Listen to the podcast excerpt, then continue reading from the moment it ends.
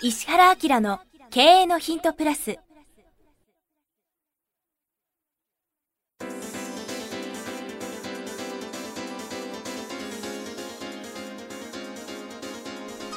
ポッドキャスト石原明の経営のヒントプラスは勝てるビジネスモデルや売れる仕組みの作り方。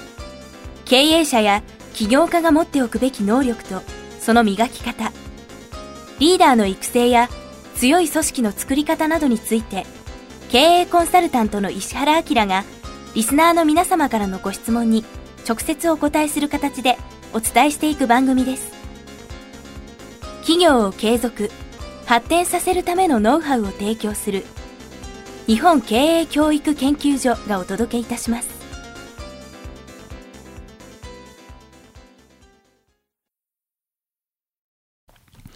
こんにちは、プロインタビュアーの早川洋平です。石原明の経営のヒントプラス、今日は第279回です。石原先生よろしくお願いします。はい、よろしくお願いします。さあ今日は30代の方からいただきました。これ今日の多分質問と関係あるんですが、備考欄がですね、はいなんかアメブロ石原ファンという見たことのない URL からきっかけらしいです。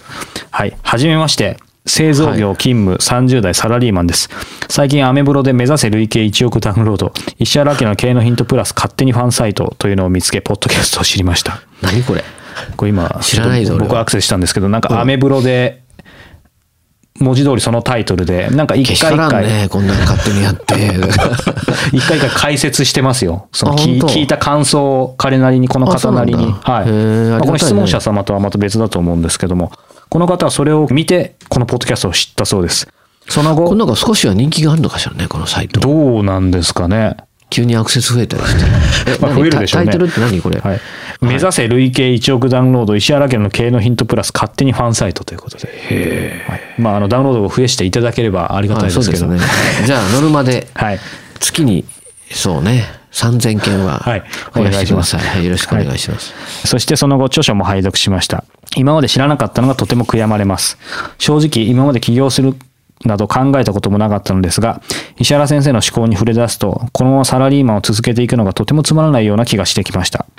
社内では設計開発担当なので何か良いアイデアがあれば物を作るということはできそうですが、自分でアイデアを考えたことも作ったものを売ったこともありません。このポッドキャストや著書などは経営者に向けられたメッセージが多いのではと思うのですが、経営者ではなくサラリーマンから実際に影響を受けて起業された事例などは石原先生の周りにはいらっしゃるでしょうか思考の幅は明らかに広がったと思うのですが、レベルが上がったというような感じまでは至っていません。認証を上に上げてみたときに、今のままだと社会への貢献はほんの少しだよねという現実は見るのですが、じゃあそこからどうしたらよいかまでは考えが及びません。具体的に何をすればもっと社会に貢献できるのか、ステージを上げられるのかをご教示ください。よろしくお願いします。はい、ということですよろしくお願いします。はいあの、まあ、こういうふうな思考を持ってくれることはありがたいし、そうですねやっぱりこういう思考を持つべきだと思うんだよね。で、まあその、うーんだから人間の社会構造とか、はいえー、と世の中の仕組みを考えた時にさ、うん。まあ例えばさ圧倒的に大多数の人が良識的で、はい。周りの人のことを考えて、大それたこともせず、せず。はい、例えば国とか社会とか会社が望んでる風に動いてくれた方がバランスは取れるんですね。はい。うん、ででも、えー、とそういうその圧倒的に大多数の人がそういう生活をしてこうなんかうん。割とこう暗黙知みたいな感じはいで営んでくれていると営んじゃって全員がそこに行ってしまうと進歩とか発展とかは全然なくなってしまうんですね。全員じゃダメですよね。そうだから何パーセントの方がやっぱりそのいやちょっともっと面白いことやりたいとかこの世の中を改革したいみたいな形のバランサーみたいな形で出ることが望ましいですね。で逆に言うと圧倒的多数の人が何でもかんでも好き放題やると社会が崩壊してしまうっていうですね。確かにだからそのバランスの中でのアンバランスみたいなさそういう確率論的なはい。社会構造を作んないといけないんですよ。うん。国家経営とかさ、はい会社経営とあかさあ、はい。うん、だから、うん、なんとかな、全員が彼みたいになる必要はないんだけど、うん気がついたら、そういうその少数な人っていうか、物事を進歩させるとか、うん社会そのものを変えていくような形で目覚めるべきだなと思ったりとかしてさ、まあ、だからこのポッドキャストもやったりとかしてるわけですけどね。うんで、実はその、確率的なことをしている人たちっていうのは、はい。なんで確率的かっていうと、思考のやっぱり枠組みを自ら受け入れてやってるわけですよね。うん例えば会社勤めしてるんだから大それたことはできないっていうふうになんとなく思ってるうんんですよ。うん。だからこのままサラリーマンもやっていて、はい。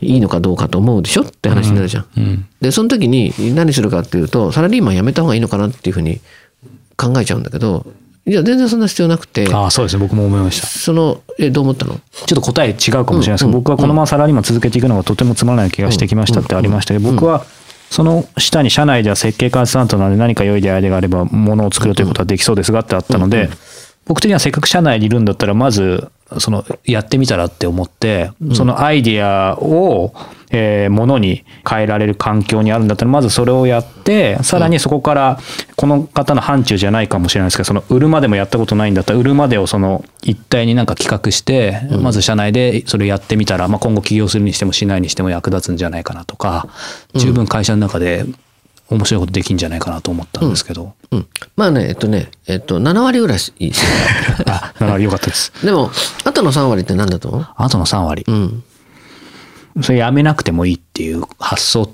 ともまた違う話ですよね。うんなことなくて。今の中で。そうそうそう。まあ7割正解っていうか、ん。やることはそれで正しいんだけど、ん。それが中で持ってるで思考性の問題。思考性。やることは今早川君が言ってて当たってるね。うん。さすがにあの長いことポッドキャストやってると いい先生になってくるもんだなと思って感心するけどさ、やることはさよあんまり会社すぐに辞めても意味がないので、会社の中でできることをするんだけど、はい。その時のさっき言った思考の問題として、はい。サラリーマンの枠を外してやるべきですね。あそうですよね。はい。いやそうですねってどういうこと？えいやつまりんなんて言うんだろうな。ちょっとうまく言えるかわかんないんですけどぼ僕の言い方があれたんですけど会社辞める辞めない云々以前に会社の中にいるからやってるとか会社だからやできないとかそういう発想を外すそういうことじゃなくてですか？まあ、前とまたち10ポイントぐらいカサンとみたいな。まだダメで。すか そう。そう。はい。えーえーっと、80点ぐらいのね。でどういうことかっていうとさ、まあ、特に今の社会ってさ、はい。情報とかもいろいろやしや出しやすいし、個人が影響を持ちやすいっていうのもあるんだけど、どういうことかっていうと、社内で開発する開発担当者、もしくは面白いものを持って会社に認めてもらおうみたいな発想ではなくて、うん。枠を取ってしまって、はい。別に会社の中にいようが独立して会社を持とうが圧倒的に面白いものを作ってしまうとか、うん。あるいは営業だったら営業で社内が驚くような成果を上げてしまうと、うん。もうその1階のサラリーマンでは置いてもらえないのよ。ああ周りが逆に、まあ、ある意味ほっとかないというか変わりますよね。そうそうそうそう。例えばその何作ったの？って言った時にあまりにすごいものを作るとどういうことが起きちゃうと、まあその事例もあるじゃん。ノーベル賞取っちゃったりとかするわけじゃん。はい。で彼をじゃあもうサラリーマンっていう枠組みで捉えていいのかっていう話もあって、はい。それはあの人にしかできなかったわけじゃなくて自分も同じような可能性があるぐらいの感じでうん。やったりとか例えばさ僕の知ってる人がアメリカからね日本に帰ってきて日本のある結構大手のベンチャー系の会社に行って営業職ってついて、はい。でこれを売ってくるのがあんたの仕事だよって思いながらそれも売るけど思いついたものをバンバン売り始めちゃって、最後は会社と会社を業務提携させちゃうようなことまでやっちゃって。でそうなるともうその人はさその会社勤めとかサラリーマンなのかっていうと枠をもう超えてしまって、うん。その人目当てにさ大企業がさいろんなオファーをし始めた人もいたりするわけよ。はいでこれってさ会社にいながら会社にいないでしょ？もう違いますね。うん、例えば物を作る時に与えられたものも作るけど同時にいくつかのものを発送して、はいそれが圧倒的に価値を発生してしまえばさ、本当にその社会とか世界がその人を置いとかないよねそのじ、はいところにみたいな。でなんかそうそういう発想でもってうんやれるとすごくよくって、はいえーそういうことがこうなんていうんですか？会社のその仕事と、うん。案反しないあの相反しない。そう相反しないで、はい。同一線上の巨大な仕事みたいなうん。形でも全然できたりするんだよね。うんで会社って突き詰めていくとまあそのある時間帯にはい。資本を投下してそれ以上の価値を見つければいいわけで、うん。大体まあドメインとか範疇があるにしても、うん。そのドメインを超えて圧倒的に収益出しちゃったやつを制御できないもんね。うんうん、最近う僕が出会った子たちは割とそういう発想多くてへー。新卒の採用に行って面接を受けたんだけど、はい。もう一回面接させてくれって言われてどういう面接だったかって言ったら、はい。通常の新卒じゃなくて、はい。もうちょっと高い役職ではい。入ってくれってオファーが来ちゃってびっくりしましたって。当然ですけどねって言ったやつがいて びっくりしたけど当然ですと。そうそうそう。なんでまあ一応その会社に行こうと思ったけど、ん。周りのその大人たちは、うん3日も続かないんじゃないっていうような感じだったみたいなんだけど、彼なんかもう全く今僕が言った発想だね。そうでしょうね。うん、新卒ですけどね。そうかすごいな。その入ってから思考がそうじゃなくて、入る前にもうそういう思考になってるってことですね。うん。そうか。まあでもその、そういった思考の枠組みとかを外すのが、まあ、この番組であり、まあ先生の話だったりもそうですよね。僕はね、そういう人を教育したい。うん。だからそういうレベル感になった人は教育してみたいって本当に思う。うん、最近ね。うん。僕サラリーマンの時に知りたかったですね、この番組を。まあね。でもその時僕がこうなってないからね。ということで皆さんは得なのでぜひこれを活かしてください。ということで今日は279回でした。石原先生ありがとうございました。はいありがとうございました。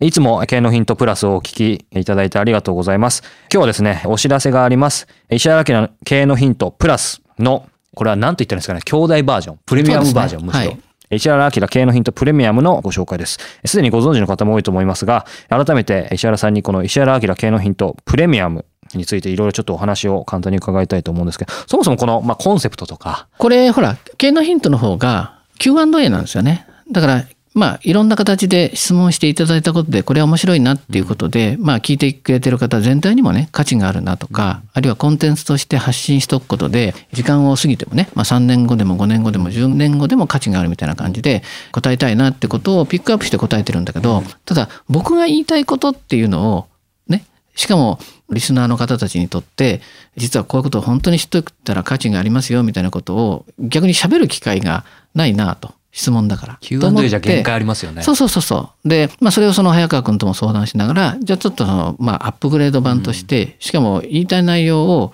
もうしっかり伝わるぐらいっていうことで、まあメインコンテンツが40分だもんね。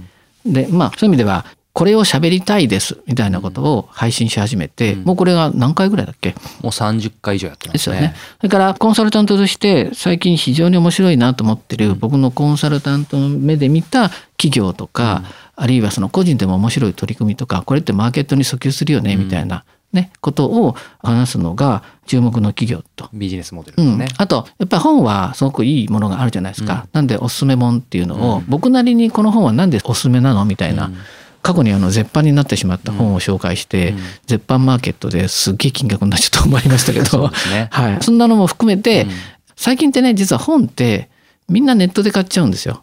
でネットで買うのはいいんだけど知ってる本を買うわけですね。だから知識の深掘りはできるかもしれないけどやっぱり本はどっちかっていうとさ書店で買ったりしいよね。うんわーっと見渡しながら本が自分を読んでるみたいな感じで違う分野とか全く読まない領域のことにもちょっと刺激してあげたいなみたいなことも含めておすすめ本っていうのをそういう観点で出してるんでね。そうですね。なので、この経営のヒントプレミアムはメインコンテンツ。まあ、あの、石原先生がしっかりね、40分話す。そうそうまあ、つまり、えっ、と、どこにいても聞けるその音声の、まあ、セミナーというか講演、深い話を聞けるっていう感じですよね。だからまあタイトルがバーってあるので、お試しでどっか一個聞いてもらうと、事の重大さとかさ、はい。深さがわかると思うので、気に入っていただいたらいろんなコーナー聞いてもらったらありがたいですね。はいはい。この石原明の経営のヒントプレミアム、毎月1回27日に発売します。過去に配信した回もすべて単品でも購入いただけます。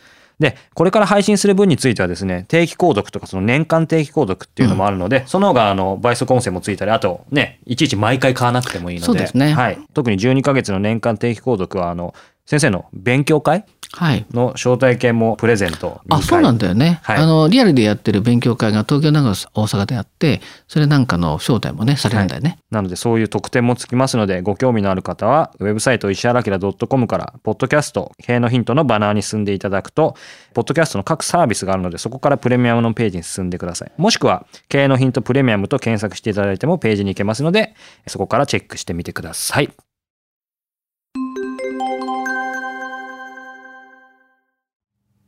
番組よりお知らせがございます。当番組は第1回より無料で公開しておりますが、番組回数の増加により、ポッドキャストの登録数の上限に達したため、iTunes やポッドキャストアプリで、すべての回をお聞きいただくことができなくなっております。ウェブサイトでは、第1回からすべての回をお聞きいただけますので、ウェブサイト、石原明 .com のポッドキャストのバナーからアクセスしていただき、経営のヒントプラスをお楽しみください。今日のポッドキャストはいかがでしたか？番組では石原明への質問をお待ちしております。ウェブサイト石原明 .com にあるフォームからお申し込みください。URL は